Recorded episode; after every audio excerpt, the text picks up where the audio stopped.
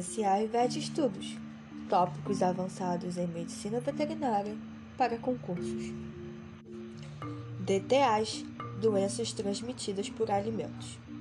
São causadas pela ingestão de um alimento contaminado por um agente infeccioso específico ou pela toxina que ele produz, por meio da transmissão desse agente ou do seu produto, como eu disse, toxina. Notificação deve ser feita apenas pelas unidades sentinelas que tiverem implantadas a monitoração das doenças diarreicas agudas. Repetindo, a monitoração das doenças diarreicas agudas, MDDA. A notificação deve ser feita através de formulários e a Secretaria Municipal de Saúde e ou regional devem registrar o caso diretamente no SINVEP DDA. Período de incubação.